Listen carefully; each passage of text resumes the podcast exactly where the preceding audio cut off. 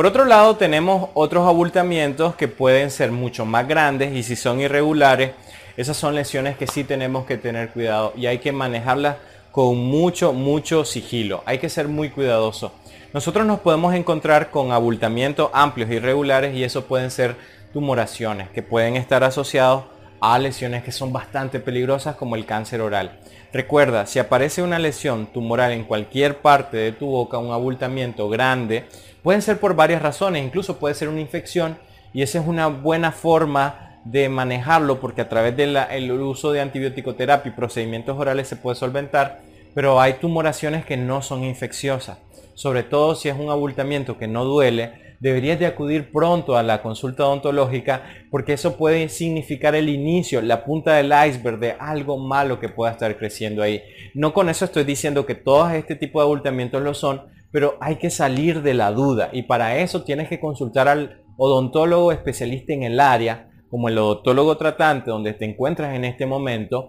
para que puedas mejorar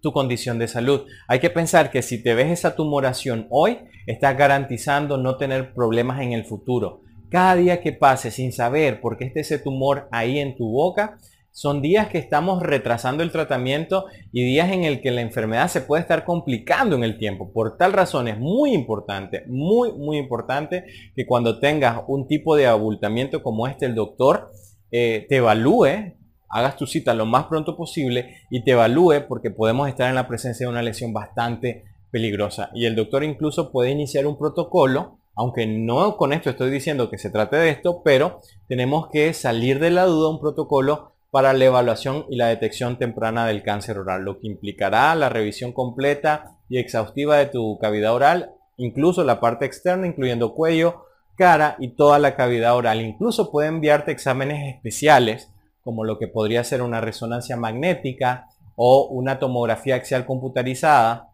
una biometría hemática y también pudiese llegar a enviarte una biometría